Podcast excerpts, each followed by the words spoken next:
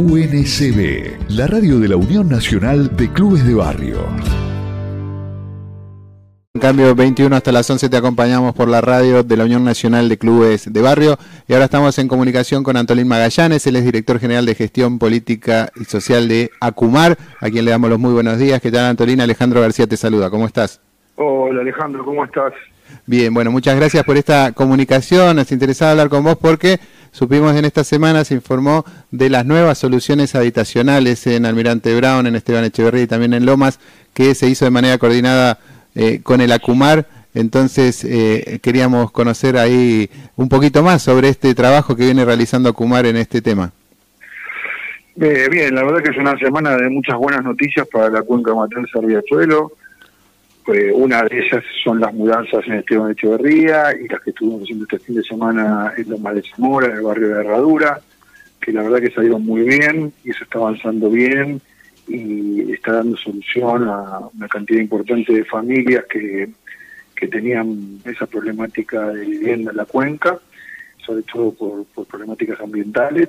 Y por otro lado también tuvimos la buena noticia del juzgado que aprobó la navegabilidad de los primeros 500 metros del riachuelo con fines de turismo sustentable, que es muy importante como expectativa del futuro del riachuelo y por otro lado, la tercera gran noticia fue ayer eh, la puesta en funcionamiento del sistema Riachuelo, que es, el, que es la obra sanitaria tal vez más grande que se haya hecho en el país de la creación de las viejas obras sanitarias eh, y más grande de Latinoamérica, que bueno va a trabajar sobre la colección de los líquidos cloacales del sur de la ciudad de Buenos Aires.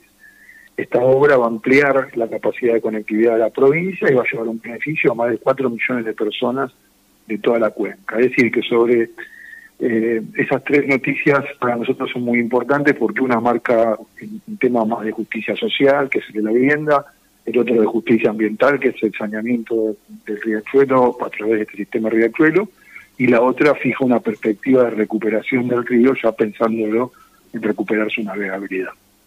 Es bueno remarcarnos que todas estas familias que tienen estas soluciones habitacionales eh, vivían en zonas inundables, ¿no? De riesgo y que ahora de esta manera, entonces, eh, ¿de qué cuánto tiempo llevó este trabajo? Porque me imagino que tiene todo un proceso importante para poder eh, concretarlo, ¿no? Este Echeverría fue un trabajo mucho más largo, más de tres años, casi cuatro, este, pero fueron familias, como decís vos, que vivían en la vera de un arroyo muy inundable, en una, situación de marginalidad absoluta. Y el otro caso, que es el de Loma de Zamora, que estuvo haciendo este fin de semana, viernes, sábado y domingo, que fueron 80 familias más o menos, se hicieron en el barrio de Herradura, y era un lugar realmente este, que era un basural que se, que se recuperó, se remedió, trabajó con las familias y yo creo que el proceso este último duró dos años. Para nosotros fue tiempo récord y fue muy bueno poder tener esa celeridad en la ejecución.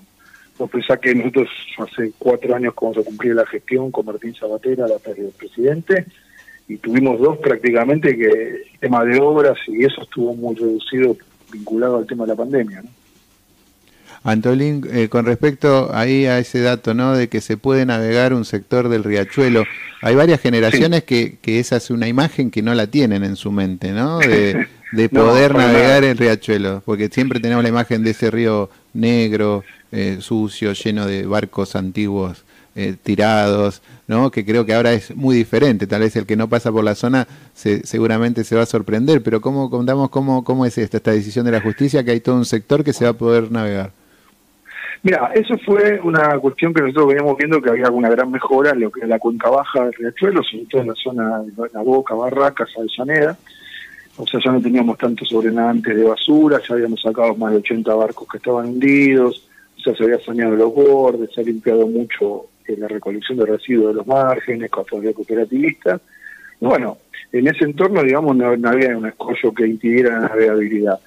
Justo coincidió con una propuesta que nos hizo el Ministerio de Turismo de Nación, que quiere hacer un corredor fluvial que une al Tigre con Quilmes, y nosotros le pedimos que uniera, que uniera la Boca, el, el puerto de la Boca, como históricamente funcionó como puerto.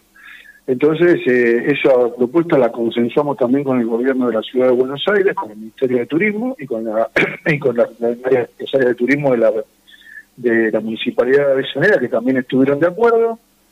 Los dos ministerios, el de la ciudad y el de la nación, le pidieron al juzgado que se pronuncie al respecto, el juzgado se pronunció a favor, nos pidió a nosotros eh, el aval técnico, lo dimos, y se, se, aprobó la navegación del kilómetro cero, que es para que las, los oyentes se ubiquen a la altura de la autopista Buenos Aires-La Plata, hasta el transbordador Nicolás Avellaneda. Es un primer tramo, son más o menos unos 600 metros, pero para nosotros es un gran paso porque, bueno, va a implicar que hoy podemos jugar con un tema de movilidad sustentable de transporte por vía fluvial, que se puede recuperar los recorridos por el litoral del Río de la Plata, por el Riachuelo, y poner en valor todo ese conjunto. Vos pensás que hoy también Avellaneda está poniendo en valor toda la costa de Domingo. Entonces, bueno, todo empieza a tener una, una función ambiental eh, mirando hacia el río y buscando una solución este, sustentable para todos los habitantes de la zona. Antolín, bueno, muy importante todas estas noticias. Te agradecemos mucho esta comunicación. Sabemos que estás con una agenda muy, muy cargada, pero no queríamos dejar de pasar eh, por alto estas tres buenas noticias que, estuvimos hablando en este momento. Muchas gracias por la comunicación y como siempre a disposición la radio de la Unión Nacional de Clubes de Barrio, que, es importante también entre las distintas organizaciones de bien público también difundir estos, estos avances que mejoran la calidad de vida de, de los vecinos de la zona. No, gracias a ustedes por la, permitirnos difundir estas noticias que creo que son muy bien recepcionadas por la población. Ahí pasó Antolín Magallanes, el director general de gestión política y social de Acumar, con todas estas novedades, importantísimas también como remarcábamos recién. Seguimos con un poquito de... UNCB, la radio de la Unión Nacional de Clubes de Barrio.